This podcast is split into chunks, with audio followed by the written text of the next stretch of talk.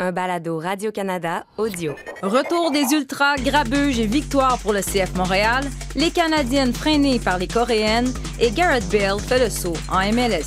Ici Assun Camara. Ici Antoine Dehay. Ici Christine Roger et vous écoutez Tellement Soccer.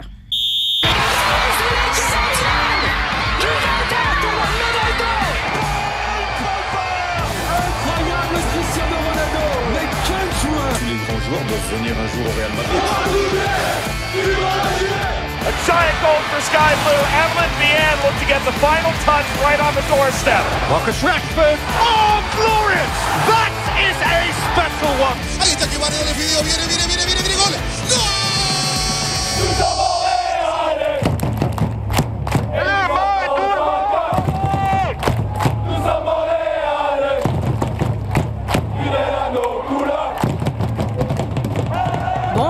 Bienvenue à ce nouvel épisode de Tellement Soccer. Salut Assoun. Salut à tous. Olivier Tremblay a pris des vacances bien méritées, donc en remplacement, le maître Antoine DS. Salut Antoine. Salut, les mérite-t-il vraiment? Ce sera le troisième thème de l'émission On aujourd'hui. va en parler, mais en ce qu'on le salue sur la plage de Verdun en speedo, Oui. après Assun au Sénégal, c'est euh, Olivier en speedo. Bref, euh, parlons, revenons sur la semaine euh, du CF Montréal. On, a l'impression que ça fait longtemps, mais quand même, faut parler de cette fameuse défaite à Toronto avec un alignement, je ne sais pas vous, mais qui m'a surpris un petit peu. Euh, très peu de partants dans, cette, euh, dans, dans ce match-là et défaite, euh, cuisante défaite. Moi, quand j'ai vu ce match-là et je vois le résultat, je me dis, est-ce que cette compétition-là a perdu un peu de, de son lustre ou on a l'impression qu'il n'y avait pas d'urgence, que les joueurs ne voulaient pas aller chercher ce match-là? T'as Le- as fait ces matchs-là, ça? Je les ai faits, oui. Je les ai faits euh, bah, soit en championnat ou soit des fois justement en rotation euh, avec ce qui ressemblait à ce qu'a aligné euh, Wilfried Nancy, la volonté de donner de la fraîcheur à, à ses joueurs au vu du calendrier. Toi, t'étais la fraîcheur. Quand il voulait faire une rotation, c'est là ça, que tu c'est jouais. ça. C'est un beau terme poli, la fraîcheur, quand même. c'est ça. Et, euh, et du coup, bah, fraîcheur, oui, non, remplaçante, et j'avais content de la fraîcheur dans, dans ces temps-là. Mais c'est vrai que euh, moi, je, je pense pas, je pense vraiment pas que les joueurs font à mal dans la- dans la- dans l'idée, dans la volonté. Je pense qu'ils veulent donner leur mieux, mais euh, c'est peut-être la prise de conscience de ce type de match qui n'était pas au rendez-vous à mes yeux en voyant Mhm. la prestation. J'ai l'impression que c'était un match parmi, un- parmi d'autres, tout simplement, et que bah, la ferveur de ces derbies, de ces matchs accrochés, de, de, euh, de la rivalité, tout simplement, entre Montréal et Toronto, euh, on avait l'impression qu'elle était absente, en tout cas de notre côté. Je dis que je me, je me mets du côté de- du CF. Et, euh, et c'est ce qui a été le plus décevant, parce que c'était l'opportunité finalement de, bah, de faire un- quelque chose de mieux, je pense, même avec une équipe euh, remplaçante. Et pour le coup, bah, Wilfried, il l'assumera, il s'est trompé dans cette formation-là ou dans euh, la motivation qu'il devait donner aux, aux- aux joueurs. Et euh, ça a été, ouais, pour le coup, un match décevant. Antoine, t'en as couvert des matchs Toronto, Oui. Montréal. Euh, T'as-tu l'impression que cette fameuse rivalité-là s'essouffle pas un petit peu? Là? Je veux dire. euh, Non, j'ai pas l'impression que c'est- surfait. J'ai l'impression qu'on a juste raté notre coup cette fois-ci. Euh, mercredi, j'ai- pas pu voir le match en entier. J'avais un, un engagement professionnel. Mais j'ai revu les buts et ce qui m'a marqué, c'est que chaque fois, sur chaque but, il y a un relâchement. Mhm. Sur chaque but, il y a un joueur ou deux joueurs qui terminent pas leur course. Il y a, il y a un joueur qui est oublié. Euh, c'est plus ça. J'ai j'ai l'impression que le match est survenu dans un, un passage où peut-être l'équipe est un petit peu euh, mentalement à plat. Mais non, j'ai pas l'impression que la rivalité va, va, va s'estomper. J'ai l'impression que dès le prochain match, ça, ça- ça va reprendre. Mais dans ce coup-là, avec la formation qui était là, euh, comme le dit Assun, on a raté notre coup. Et avec Insigné qui arrive à Toronto, j'ai pas l'impression que euh, la rivalité, du moins de, de leur côté, va, diminuer. Mais cette fois-ci, c'est vrai, vrai que c'est décevant parce que ça ferme la porte, ben, la première porte qui donne accès à la Ligue des champions. J'aurais aimé voir plus de sentiments d'urgence dans, dans les séquences que j'ai vues. Pour ce qui est de la formation, euh, on n'a souvent pas toutes les informations que l'entraîneur ouais. a à sa disposition pour prendre des décisions. J'ai remarqué que sur certains buts, Torkelson notamment était assez passif. Est-ce que c'est par des manques de minutes? Des fois, l'entraîneur dit ces jeunes, ces jeunes-là ont moins de minutes, mais je pense qu'ils ont ce qu'il faut dans le ventre pour nous prouver qu'ils ont leur place. Donc, c'est c'est un peu un pari. Euh, sur ce coup-ci, ça n'a pas marché, mais c'est clair que pour moi, la rivalité Montréal-Toronto ne sera jamais terminée, ne diminuera jamais dans, dans tous les sports, incluant bien sûr le soccer. Mais tu dis que c'est un pari. Si ça avait fonctionné, il avait gagné. On aurait dit Wilfried Nancy, encore une super euh, décision de sa part. Là, c'est facile avec le recul de dire, ben là, euh, il met des joueurs qui ont très peu joué cette saison. C'est quoi? Est-ce que à ses yeux, cette compétition-là est moins importante?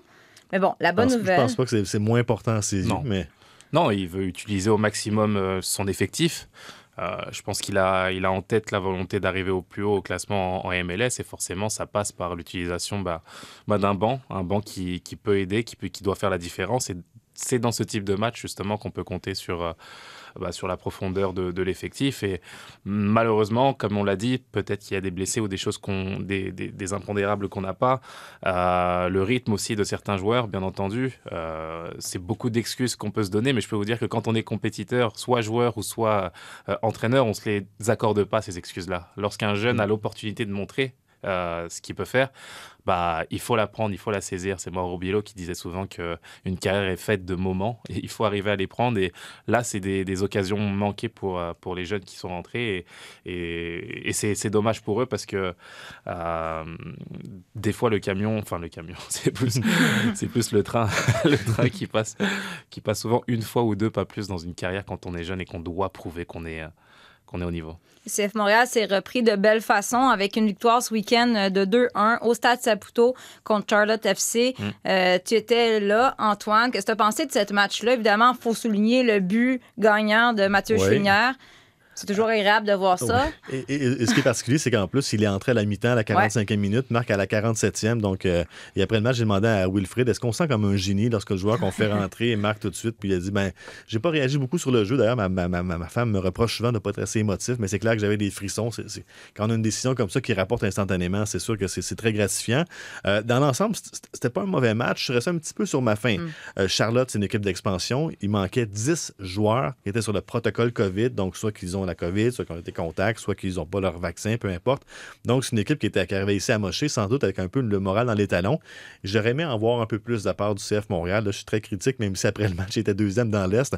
Il euh, ne faut pas toujours donc être trop négatif, mais dans le rythme du match, dans l'animation... C'est un très bon remplaçant pour relier... Euh... Oui, en, en, tant que négatif du ouais, groupe. Ça. Non, mais, mais c'est que... Bon, c'est clair que l'absence de, de, de Mihailovic fait mal ouais. à, à, la formation. On nous dit, oui, on a la profondeur, tout le monde fait sa part pour le remplacer, mais, mais ce qu'il apporte dans le jeu, on ne retrouve pas. Euh, samedi, c'était euh, Ahmed Hamdi qui, qui, qui, a été le, le, le, partant à sa position. C'est pas aussi remuant, c'est pas non. aussi créatif. Donc, le CF Montréal, la bonne nouvelle, c'est que les occasions de marquer ont été concrétisées, donc on a été opportuniste, mais dans l'ensemble, j'aurais aimé ça voir un peu plus de spectacle. Cela dit, il faut être deux pour danser. Lorsqu'une équipe manque autant de joueurs que, Charlotte, dont le gardien partant, mais c'est clair que des fois, on arrive avec une volonté autre que faire un grand spectacle, de faire des feux d'artifice. Mais victoire importante avec un, un, autre grand match de Kyoto avec un but et une passe décisive. Le retour de Mason Toy également, mm -hmm. qui a été très apprécié dans le vestiaire. Ça faisait presque un an qu'il n'avait pas joué un seul match. Et tout le monde dit à quel point le garçon était courageux de continuer à s'entraîner, à garder le moral, malgré deux blessures successives qui l'ont gardé loin des terrains. Donc, je pense qu'il y a beaucoup de points positifs à amener. Mais j'ai quand même un petit doute que cette formation-là, contre une, deux bonnes équipes, ouais, comme ouais. elle va affronter cette semaine, je pense que ça peut être difficile. On en a parlé la semaine passée. Notre point d'interrogation, c'est qui va être en mesure de remplacer Mialovic, qui est probablement euh, le meilleur joueur de cette équipe-là cette saison.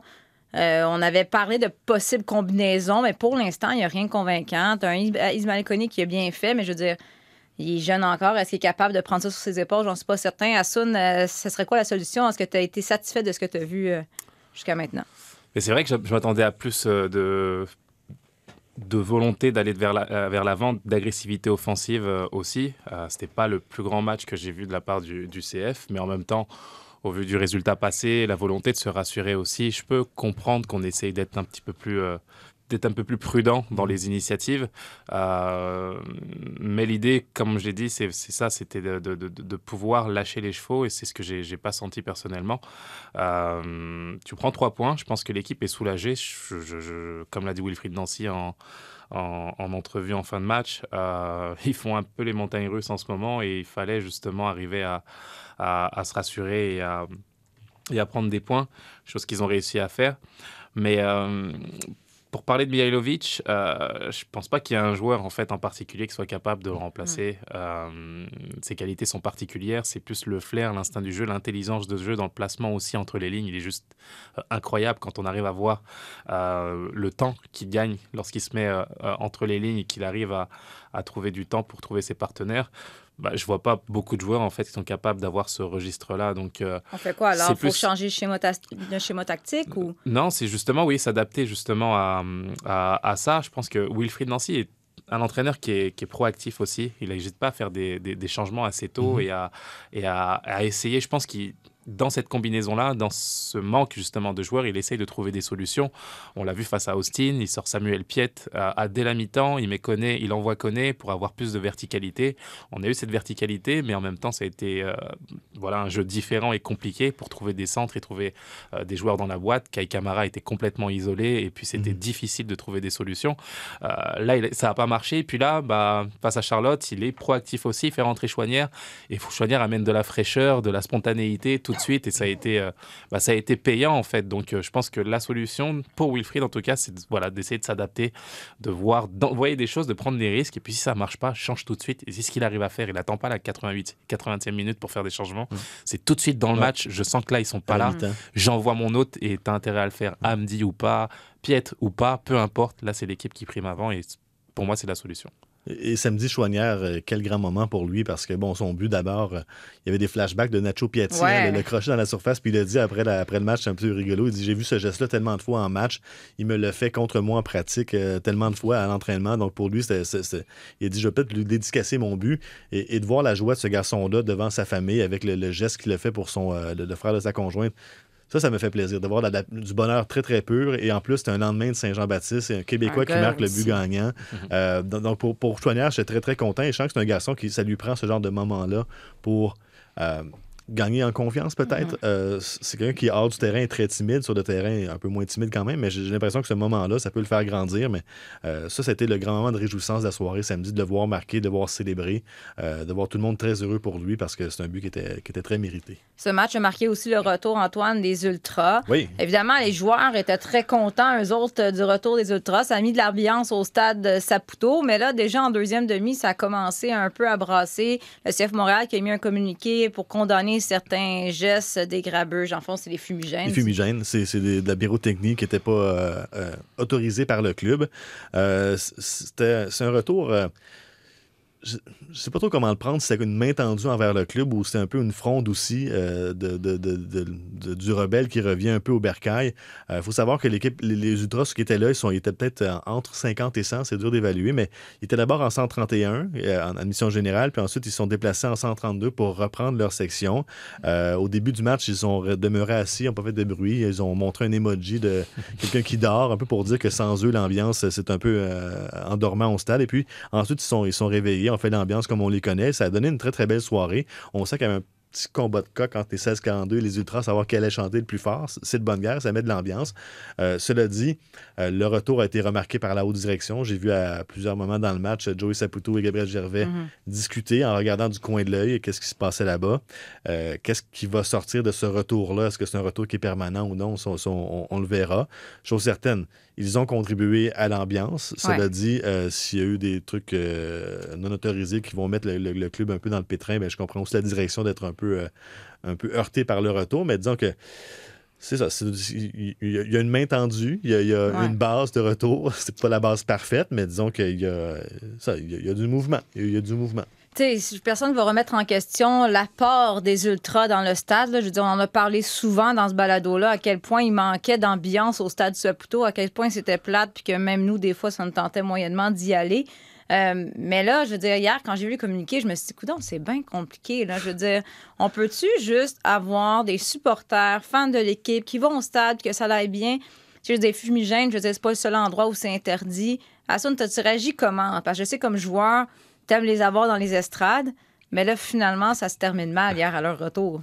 C'est vrai que c'est particulier parce que quand tu es joueur et que tu, tu pousses pour, euh, pour aller chercher un résultat ou aller marquer des buts, avoir des fumigènes, c'est pour nous, c'est magnifique, tu vois, concrètement.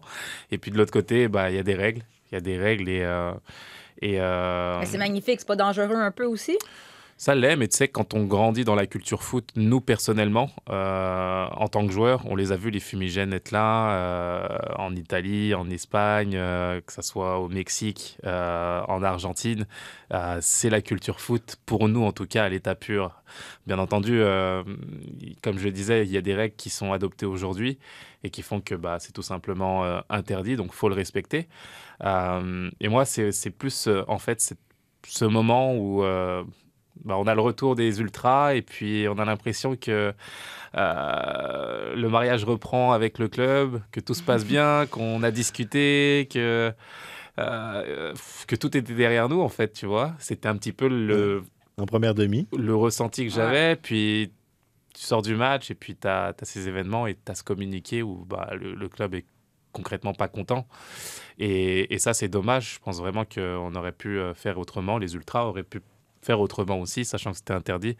Euh, pour le coup, je prends position vraiment pour le club et me dire que euh, j'aimerais vraiment que, bah, que ça puisse bien se passer, en fait, qui est- parce que les joueurs ont besoin des ultras. Je ne sais pas à quel point ils mesurent, en fait, l'importance qu'ils ont au Stade Saputo. Euh, quand on joue euh, avec eux, je rejoins les SS42 aussi, mais ça fait une différence sur le Mhm. terrain. On, on- on était galvanisés, on était poussés quand c'était difficile, sur des corners à la 88e minute, quand c'est dur physiquement et que tu es à deux doigts peut-être de lâcher, bah, tu sais, ce dernier effort, tu le fais aussi parce que les supporters sont là.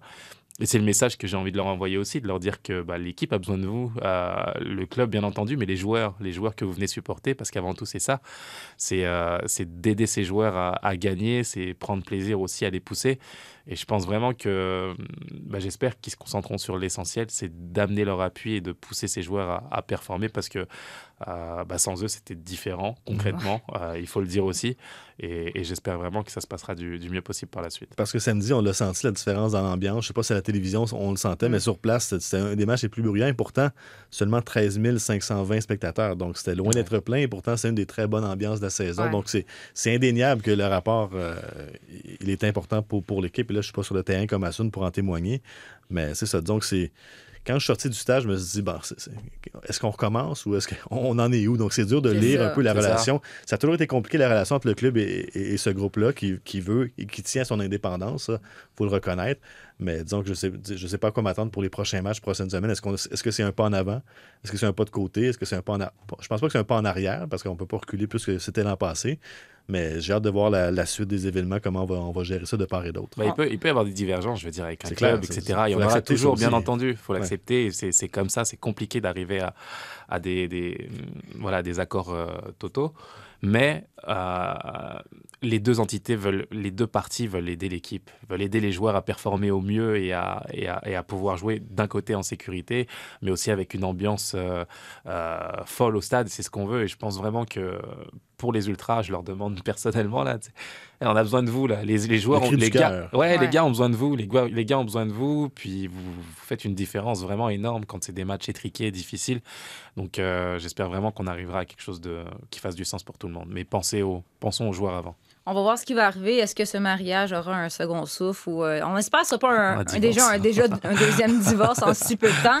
Hey, les gars, on a demandé aux, aux fans du CF Montréal euh, sur les réseaux sociaux de Radio-Canada quel, qui a été le meilleur joueur à Montréal ou quel joueur vous a le plus marqué à Montréal. Et on a eu énormément de réponses. Euh, moi, c'est Assun, évidemment. J'ai pas le choix de le dire. Toi, on le sait. Ben Toi, oui, c'est Patrick Leduc. On le sait, on le sait. Premier buteur de l'histoire du Stade Saputo, on lui a volé ce moment d'histoire-là en refusant son vrai. but, mais Ben, évidemment, vous ne serez pas surpris d'entendre, de- d'entendre que la grande majorité des gens, beaucoup de personnes ont parlé de Drogba, Mhm. évidemment.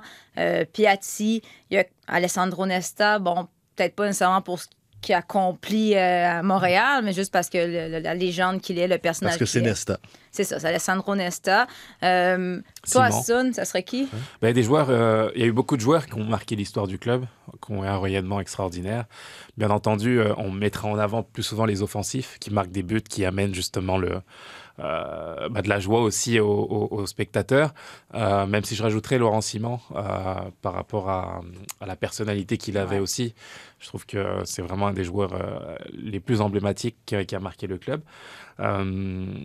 Mais pour moi, paradoxe, enfin, paradoxalement, je sais pas là, mais s'il y a un joueur qui m'a marqué, non seulement à travers sa, sa, sa timidité, mais aussi son talent brut à l'entraînement et aussi en match quand il n'était pas blessé, pour moi, c'est vraiment Justin Mapp. Ah oui. Ouais. Pourtant, il y a des Drogba, il y a- il y a, des Piatti, champ il y a des... gauche. c'est ça. Il y a des Piatti et je peux te dire que si tu fais un sondage en fait euh, avec toutes les générations qui ont connu Justin Mapp euh, avec nous, je peux te dire qu'il arriverait euh, devant. Euh, vraiment parce que c'est un, joueur franchement il était magique à l'entraînement il, il arrivait à faire des choses incroyables sur le terrain aussi quand il était en pleine forme c'était juste euh, fabuleux aussi et c'est aux antipodes en fait de sa timidité et de sa et de, la personne réservée qu'il est dans un vestiaire. Donc c'était surprenant de le voir. C'est comme, euh, je parlais un petit peu d'un test physique qu'on avait, des tests physiques qu'on faisait en début de, saison. Il y a les tests de vitesse aussi. Et puis il arrivait avec cette timidité, son calme et l'impression d'être vraiment nonchalant. Puis euh, tu sortais des résultats, euh, tu, sortais, tu sortais des résultats à la fin, puis c'était toujours lui le premier en fait, le plus rapide, le plus explosif et Mm. celui qui allait à- le, le plus vite. Donc c'était, pour moi, c'est c'est un joueur qui aurait pu avoir une carrière différente s'il avait euh, l'envergure et le caractère des, des- des joueurs plus méchants entre guillemets. Euh, D'ailleurs, il a été sollicité pour aller en Europe à plusieurs reprises. Il a toujours refusé. Ah ouais. Ouais, en première division. Il y Wow. avait Strasbourg, il y avait des équipes de première division en, en, France ou en Allemagne. Et il se disait non, moi je suis bien aux États-Unis, je suis bien dans mon, dans mon coin et puis euh, ça me va très bien comme ça. Donc, euh, ouais, au niveau, au niveau de talent, c'est Justin.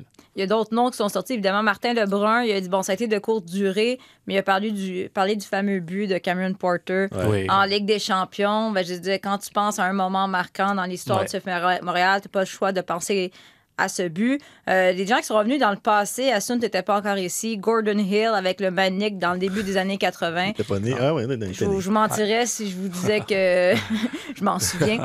Mais bref, toi, Antoine, ce serait qui? Ben, récemment, c'est sûr, euh, Hassoun, Bernier, euh, Piatti, Drogba, c'est les noms qui nous venaient en tête, mais du temps où on couvrait beaucoup l'imp- l'impact en deuxième division et qu'on faisait des matchs, j'ai toujours un, un petit fait pour Nevio Pizzolito. Je sais Ouais. pas pourquoi, mais c'est un joueur, je trouvais que c'était- le, gars du le gars du peuple, la classe, mais Ouais. c'était teigneux. Un défenseur qui défendait avec, avec courage, avec bravoure tout le temps. C'est peut-être pas le plus grand technicien. Peut-être que je m'identifie un peu à lui en tant que joueur de soccer Ouais. dont la, la technique est parfois pas, pas déficiente dans son cas, mais dans le mien.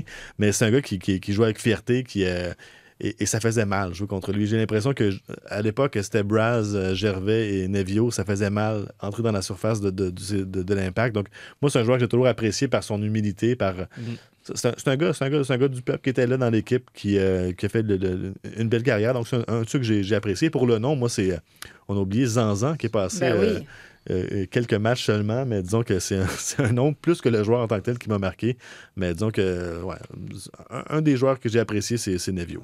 Ouais, Nevio, c'est ouais, vraiment la classe euh, incarnée. J'ai eu la chance de jouer une saison avec lui aussi. Ouais. Puis c'est un leader naturel, en fait, qui n'a pas besoin de crier dans le vestiaire. Quand on perdait, c'était avec calme aussi qui nous réveillait d'une certaine façon. Puis, euh, ouais, comme tu l'as dit, c'est vraiment, vraiment un super joueur. Mais c'est intéressant de voir la perspective qu'on peut avoir des joueurs du vestiaire. Jamais Ouais. j'aurais pensé que Justin Mapp ce matin allait, allait, Ouais. allait sortir Mais il y comme en a un joueur qui a l'a été écrit. Il a écrit Justin Mapp pour les skills sur l'aile et la- la, et la coiffe. Moi, je dois le dire pour la coiffe aussi. Ça, c'est le burner account de Ah, c'est- c'est assurément. Non, mais mais, mais c'est ça qui me fascine aussi des vestiaires et, et le fait que les reporters, on n'a pas accès aux vestiaires, c'est qu'on voit les joueurs d'un autre angle. Ouais. Lorsqu'on s'entraîne, lorsqu'on voyage avec eux, lorsqu'on les côtoie, ça change complètement la perspective qu'on peut avoir de- des athlètes et aussi des individus. Ça, je trouve ça euh, Ouais, fascinant d'avoir Ici C'est ce ça. type de, de- de questions qu'on a. Tu sais, souvent, on se pose la question aussi, même entre nous, entre anciens joueurs, c'est qui le, le- le joueur qui t'a plus marqué, mais l'adversaire qui t'a plus marqué dans la ligue Tu sais, forcément, on a des, bah, des joueurs étoiles qu'on met en avant, des Thierry Henry, etc. Mais je veux dire, tu as 7 joueurs sur 10 qui vont te répondre Nagby, tu vois, Mhm. Ouais. qui est juste, pour nous, hein, en tout cas sur un terrain, qui est juste incroyable. Tu as l'impression que quand tu le poussais physiquement, c'était juste impossible de le, bouger. Et puis, c'est un joueur qui allait tellement vite au milieu de terrain. Donc, euh, c'est des réponses qui peuvent être différentes du grand public, justement. Et Justin, pour moi, c'est un petit peu le l'archétype de cette, de cette vision. Parce qu'évidemment, moi, je peux pas m'empêcher de dire Drogba. Il y a des joueurs comme Drogba qui, avant même qu'il ait porté le maillot, quand tu apprends qu'il s'en vient à Montréal, t'es, t'es impressionné. Pas... Puis il y a des joueurs que tu apprends à découvrir. Le jour où Piatti est arrivé à Montréal, on- Personne ne connaissait. on ne le connaissait pas. Avec les années, ben, les- il est devenu l'idole de, de plusieurs. J'ai pas le choix. Quand on a décidé de poser cette question-là aux gens, je me suis dit, Hmm, qui est le joueur marquant présentement dans l'équipe actuelle? Je me suis dit, il n'y en a pas. Pour l'instant, euh, il n'y a pas de joueur dans cette édition-là que si on pose la question dans 5, 6, 10 ans, ben pour l'instant, il n'y a, aucun nom qui va sortir. Euh, est-ce que c'est problématique pour vous? Est-ce que s'il manque pas ce petit côté-là de le joueur vedette, le joueur étoile? On en a déjà parlé, mais là, je vous dis, il n'y a aucun joueur marquant. Je m'excuse. Non, je, com- je comprends ton Ouais. point. Euh, D'ailleurs, c'est le point d'un article que j'ai écrit il y a deux jours pour Radio-Canada, euh, où c'est vrai qu'on a pris un virage jeunesse, euh, où on, veut vraiment bah, développer des jeunes, avoir cette identité forte aussi qui colle avec la vision de- de- d'Olivier Renard. Et puis, je faisais le point sur l'arrivée justement d'un Gareth Bale à Los Angeles, par exemple, ou à Insigne à Toronto. Bah, on n'a pas encore ce joueur au CF Montréal qui, tu sais, qui, qui, Mhm. qui- qui transcende les foules et qui amène cette frénésie vraiment qu'on a pu vivre avec euh, bah, un Drogba, par exemple, ou un Piatti, comme tu l'as dit.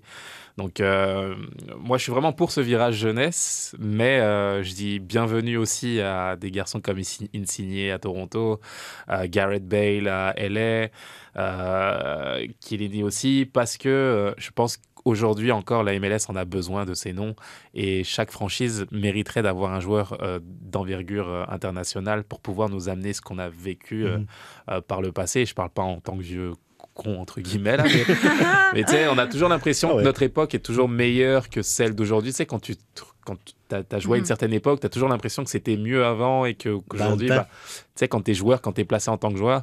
Mais je veux pas dire ça parce que j'aime beaucoup les joueurs qui sont aujourd'hui. Je trouve qu'il y, a il y a beaucoup de talent et de potentiel aussi.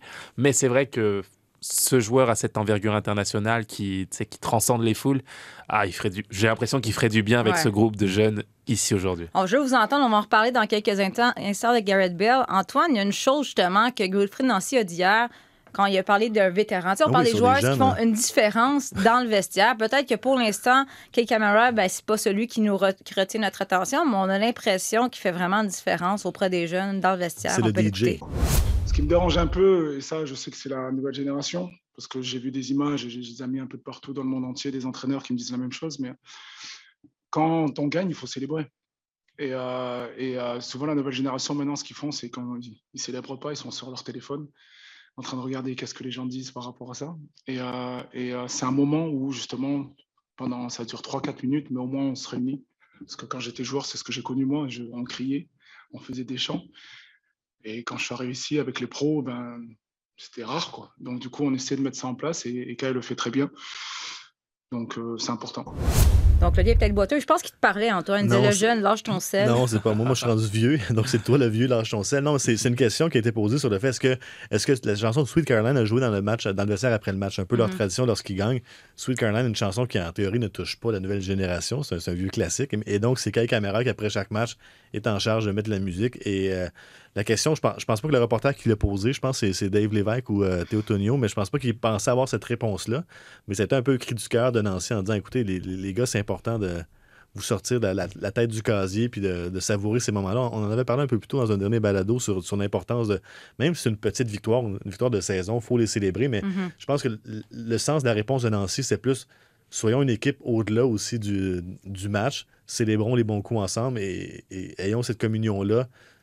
Ensuite, dans notre bus, vous retournerez sur, sur votre téléphone, mais au moins prenons quelques instants pour savourer euh, ce qui s'est passé. J'ai fait un, un lien peut-être boiteux, mais c'est parce que, tu sais, dans le fond, Antoine t'a parlé justement des joueurs que nous, vous, dans le vestiaire, font une différence, même si les gens à l'extérieur n'en sont pas conscients. Camara semble être un de ces gars-là présentement dans le vestiaire. Ouais. Mais revenons à Garrett Bell, qui fait officiellement le saut en MLS. 832.52. Uh, looking forward to playing in front of you in the heart of Los Angeles. Can't wait to get started and see you soon.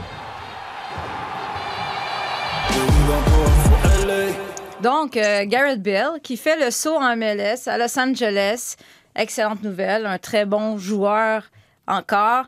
Euh, Los Angeles a l'habitude, Antoine, de, de faire venir euh, des vedettes. Oui, au Galaxy habituellement. Mais là, c'est l'autre euh, ouais. LAFC. Et, et juste avant de parler du, du sportif, ju- juste pour ces grandes vedettes-là, Ouais. C'est un environnement qui, est, euh, qui peut être optimal parce que ils se fondent dans la masse de grandes Mhm. vedettes. Et je vous raconte une anecdote. Il y a quelques années, je suis en tournage à Los Angeles.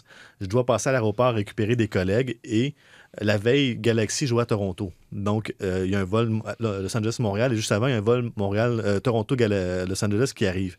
Et là, je suis dans l'aire d'attente euh, où les gens sortent. Et qui je vois sortir devant moi? Zlatan. Mais pas casquette et lunettes euh, pour incognito. Zlatan qui sort, la, la tête au vent, avec sa petite valise, il va se mettre dans la file d'attente pour les taxis. Ou pour euh, la, la, la- la navette vers le stationnement. Donc, lui, il sort de l'aéroport. C'est Zlatan Ibra- Ibrahim- Ibrahimovic. En Europe, jamais il pourrait se faire ça. Mais là, à Mais non. LA, il sort, il va se mettre en file pour soit attendre quelqu'un qui vient le chercher ou attendre un taxi. Et personne ne le dérange. Donc, euh, dans ce grand milieu-là que Los Angeles est, Garrett Bell, oui, il peut avoir une carrière sportive encore intéressante, mais pour sa qualité de vie, s'il veut avoir la paix pendant un an ou deux, mais c'est possible de combiner haut niveau et aussi euh, être incognito à Los Angeles. Moi, j'avais été marqué que Ouais.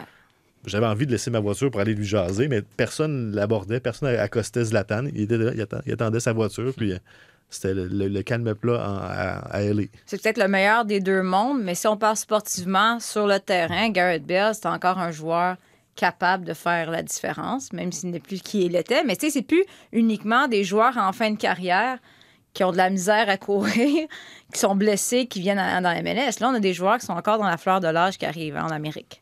Oui, 32 ans. euh, c'est sûr qu'il a une carrière en, en dents de scie au niveau de la régularité et de sa présence sur le terrain. Et quand Euh, tu parles de talent, Mais c'est pour moi, c'est Ouais. un, c'est un des plus grands talents de ces dix dernières années, tout simplement. Il a, il a eu des fulgurances incroyables, que ce soit en Ligue des Champions face à Liverpool. Euh, c'est cinq Ligues des Champions, Gareth Bale avec le Real Madrid. C'est un joueur incroyable, comme tu l'as dit, qui, euh, qui a eu beaucoup d'absences, c'est vrai. Euh, il y a eu beaucoup d'articles autour de lui, euh, à l'instar d'un Eden Hazard au Real Madrid. Mais je veux dire, quand il faut revêtir la tenue du, du héros, que ce soit au Real Madrid ou en équipe nationale avec euh, le Pays de Galles, bah, il arrive à le faire et à porter l'équipe et à les amener en, Coupe du Monde tout simplement à travers son, talent pur. Donc, euh, euh, je pense vraiment que la qualité, il l'a, bien entendu, on le sait. Euh, L'envie, il l'aura, c'est la question aussi. Je pense que Don Garber a réussi à être euh, intransigeant avec ça, au vu des déclarations de Neymar qui disait qu'il se verrait bien en pré-retraite en MLS. Euh, je pense que ça a envoyé un signal fort aussi à ces, ces vedettes internationales et de leur dire que si vous venez en MLS, c'est pour performer et qu'on ne veut pas que, que ça soit, que ça soit la, la maison de retraite.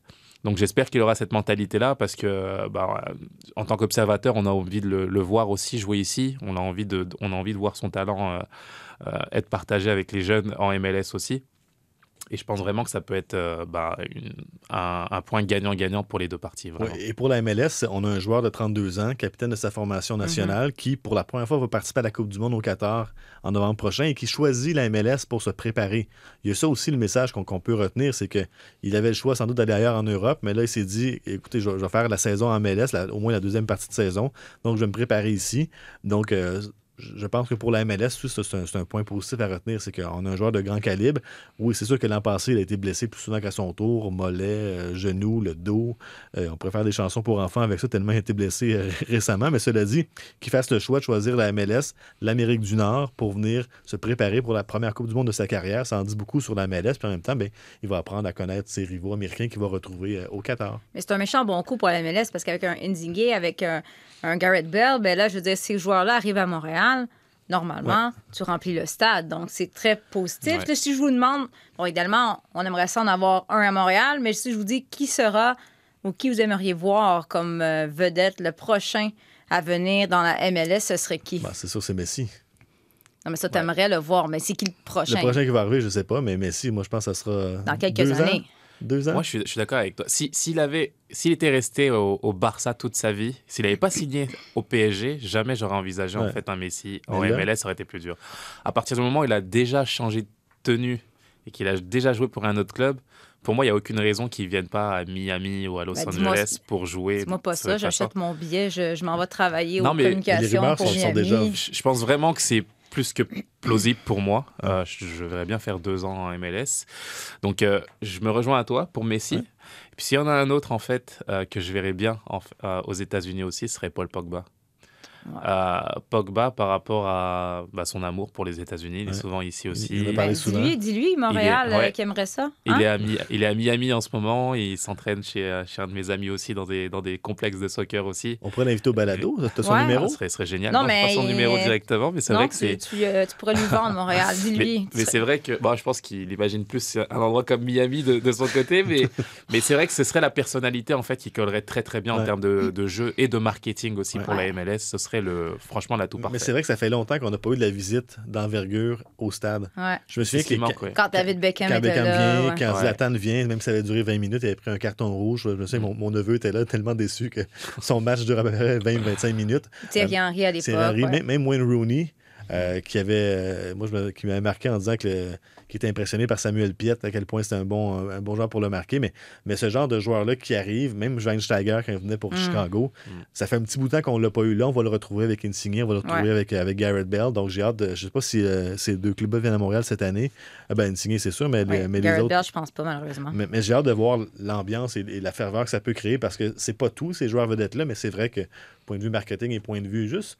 Et je suis convaincu qu'un joueur de la MLS qui a la chance de se mesurer à une vedette comme ça, je suis convaincu que dans sa préparation, sa motivation, même si euh, ils le diront pas, intrinsèquement, il y a- tu veux te prouver ta valeur contre. euh, Si t'es sûr. en duel contre un joueur comme ça, même si il est dans la trentaine versus euh, à son apogée dans la vingtaine, mais tu veux te prouver, donc ça, ça- ça fait que tout le monde est plus. euh, plus fébrile pour un match. Et Non, on non, bien fébrile sûr. Tu as positivement. tout à fait raison. Bien sûr, les, les préparations étaient tout simplement différentes. Quand tu joues un... Je me souviens quand on a joué David Beckham au stade olympique, forcément, euh, dans le vestiaire, c'était, c'était, tu sais, tu sais que tu joues une, vedette internationale, qu'il y aura 50, 60 000 personnes dans le stade. Forcément, euh, bah, ceux qui sont amenés à être titulaires sont augmentent leur niveau d'un coup, mais aussi les remplaçants qui eux aussi veulent prouver tout d'un coup bah, qu'ils peuvent jouer et qui peuvent justement euh, faire la différence. Et ça, c'est pour les joueurs qu'on affronte, mais aussi les joueurs avec qui on joue. Je veux dire, un Drogba, lorsqu'il est venu dans le vestiaire, je peux te dire que le niveau d'exigence aussi de, de tout le monde, hein, vraiment, euh, tu, tu- tu lèves d'un cran. Là, tu as intérêt à être bon parce que Didier, bien entendu, c'est une super personne, il n'y a pas de problème, mais c'est des gens qui sont super exigeants et qui gardent leur exigence du haut niveau, même si euh, ils sont un peu plus vieux que, que, que ce qu'ils étaient en Europe. Donc euh, oui, il y a forcément une différence. On jouait différemment, la concentration était différente. Tu avais envie de gagner aussi avec un- une légende comme ça aussi, forcément. Donc ça, ça, ça donnait envie aussi. Et tu parlais d'ambiance de vestiaire. On parlait d'ambiance de vestiaire un peu plus tard avec les propos de Wilfried Ouais. Nancy. Et c'est vrai que bah, j'ai jamais été aussi d'accord avec les propos de Wilfried. C'est-à-dire que euh, on a fêté ça d'une certaine façon avec des joueurs comme Drogba, c'est extraordinaire. Mais c'est vrai que même à notre époque, euh, je trouvais qu'on fêtait pas assez les, les, les, les victoires. On rentrait dans le vestiaire lorsqu'on gagnait et puis on passait à autre chose et, et c'était voilà. Voilà, c'est- on prend nos téléphones et puis tout le monde rentre chez soi. Donc, j'ai jamais été aussi d'accord avec les propos de Wilfried Nancy. Et ces vedettes internationales amènent ça, justement. Ouais, Ils amènent S'il y ça en dans le vestiaire. qui célèbre, peu importe le niveau et le match, c'est Didier, Didier Drogba, mais dans la personnalité, un Kai Kamara le fait très bien, comme tu l'as dit Ouais. aussi. Et on a besoin de ces personnalités qui nous amènent euh, ce, ce type d'ambiance. J'ai une question pour Assoun. Lorsque Beckham a marqué sur son coup franc, on Ouais. donnait- j'étais sur le jeu. Ouais, j'étais sur le jeu. Comment tu réagis quand la foule, la moitié de la foule qui est là pour Beckham, Ben, je Ouais. pense qu'il Euh, applaudit lui-même. là. applaudit Non, mais la, foule applaudissait, mais est-ce que pour les joueurs c'est choquant ou au contraire c'est une motiva- c'est un, c'est un coup de fouet en disant ah, là, là, c'est. Non, c'est vrai que c'est- c'est c'est difficile à la fois et compréhensible parce que tu sais qu'il y a une partie du public qui vient pour David Beckham, une grande partie du public, Mm. euh, féminine aussi, qu'on n'a pas vu, qu'on ne voyait pas d'habitude au stade. Et c'est vrai que David Beckham, bah, c'est voilà, c'est c'est- c'est une vedette internationale, mais c'est vrai que quand on prend ce but-là, tu sais, on mène un zéro, euh, on voit le coup franc placé, je suis dans le mur, je me dis, riquettes, c'est sûr, il l'a là de ce côté. On, sait- Beckham, il a fait toute sa vie. Va là, va juste là. Puis elle passe au-dessus de notre tête à une vitesse, la balle. Tu te dis, mais c'est juste.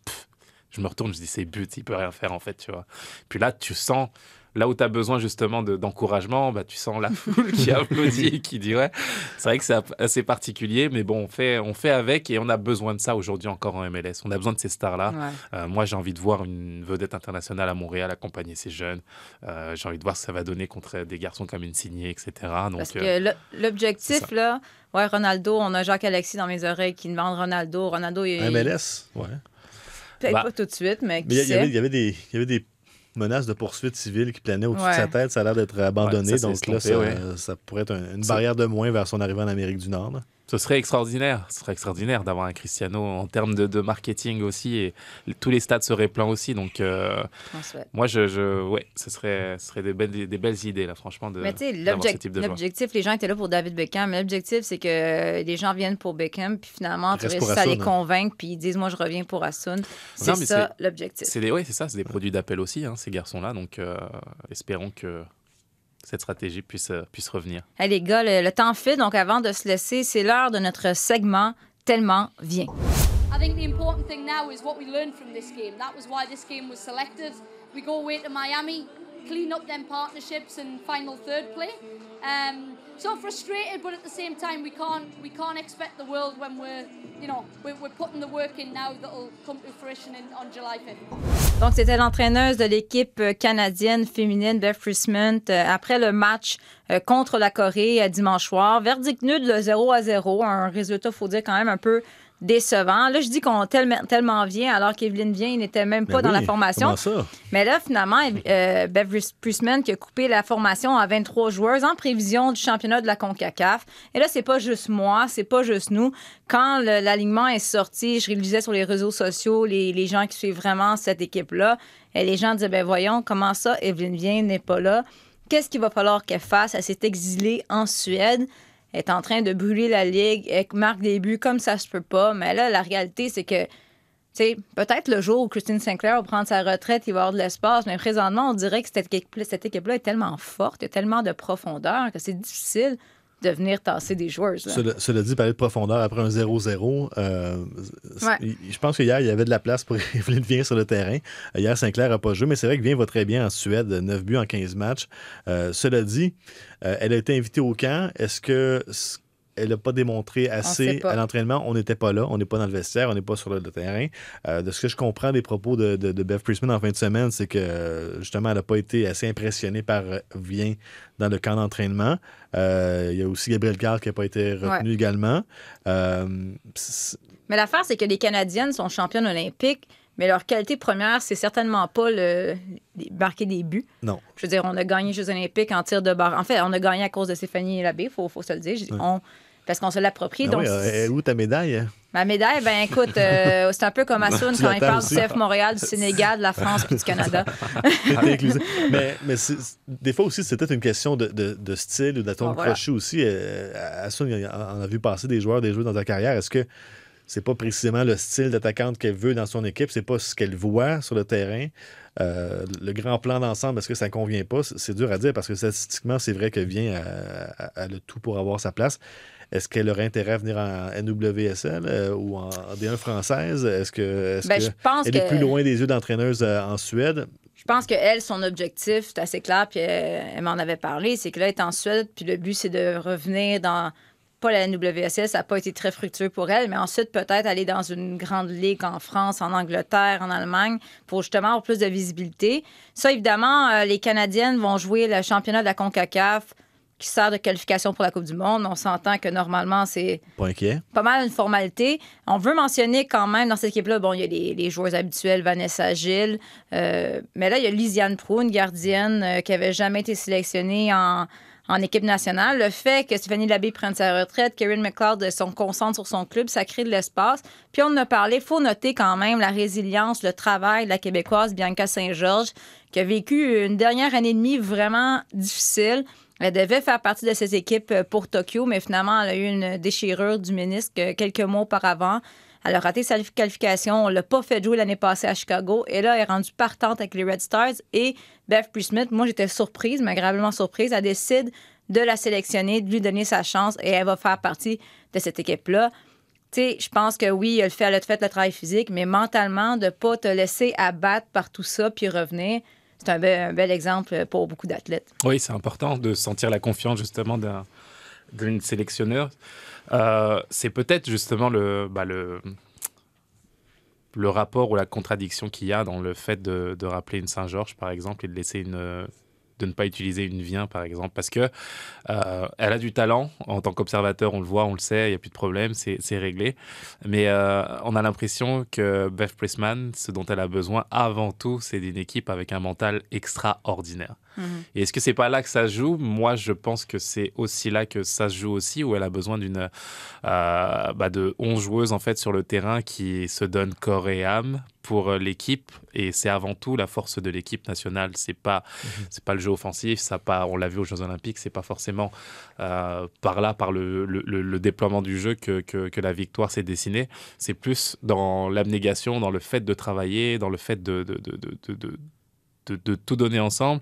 Et, et- et Saint-Georges, c'est vraiment sa définition aussi, malgré, Ouais. sa, malgré sa, sa blessure. On sait qu'on peut compter sur elle au niveau ça, de la mentalité. C'est ça que Priestman avait dit. Elle, je sais que Bianca Saint-Georges, peu importe le match, Exactement. peu, comment, peu importe comment je l'utilise, je sais qu'elle va se donner à 150 Puis tu as souvent parlé à Sun. Souviens t'en parlais entre autres en comparant, on veut pas comparer, mais bref, en comparant les deux frères Choignard.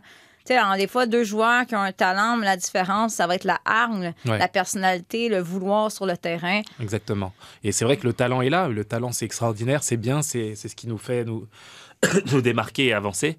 Mais la réalité, c'est que sur des compétitions internationales, là où il faut gagner, c'est vraiment la mentalité et, euh, et le caractère, tout simplement. Donc il y a des joueurs qui montrent un talent extraordinaire euh, dans tous les sens du terme, mais euh, des fois ça suffit pas, malheureusement. Et euh, je pense, à mes yeux en tout cas, que c'est plus à ce niveau-là que ça se fait sur la sélection de de- d'Evelyne Vien. Euh, une bonne fille, euh, vraiment vraiment disciplinée, euh, gentille aussi dans sa dans sa personnalité. Et à mes yeux, c'est plus, je pense, dans la méchanceté. La, la méchanceté. méchanceté positive, Ouais. c'est l'agressivité Mhm. positive, euh, qu'elle doit aller chercher les choses et montrer à sa, à sa coach que, hey, moi, euh, sans moi, euh, il peut rien se passer, c'est moi la bosse, etc. Et c'est là où, où j'ai envie de l'avoir évolué personnellement. Donc, le Canada qui est de retour au travail, là, c'est à Miami. Ensuite, on s'envole pour le Mexique. Et premier match dans ce championnat de la CONCACAF, eh bien, c'est le 5 juillet contre Trini- Trinidad et Tobago. J'allais dire Trinité, je sais pas pourquoi, C'est. Trinité. Trinité, c'est ça? C'est en français. C'est ça. J'allais dire Trinité, puis là, devant moi, j'ai en anglais. Merci, le linguiste en remplacement de Dieu Tremblay. Ouais, Merci. Voilà, donc le 5 juillet à 22h en soirée. Donc, on va se coucher tard, mais ça vaut la peine. Merci beaucoup, Antoine. Un grand plaisir. Tu vas être là la semaine prochaine avec Si nous. vous me réinvitez, avec plaisir. On te réinvite, Ah. euh, embauché. euh, ça, on, Assun va négocier ton salaire sans problème. c'est bon, je suis agent As- aujourd'hui. Assun, merci beaucoup. Un plaisir. Merci Jacques-Alexis derrière la console. On se retrouve la semaine prochaine pour un autre épisode de Tellement Soccer.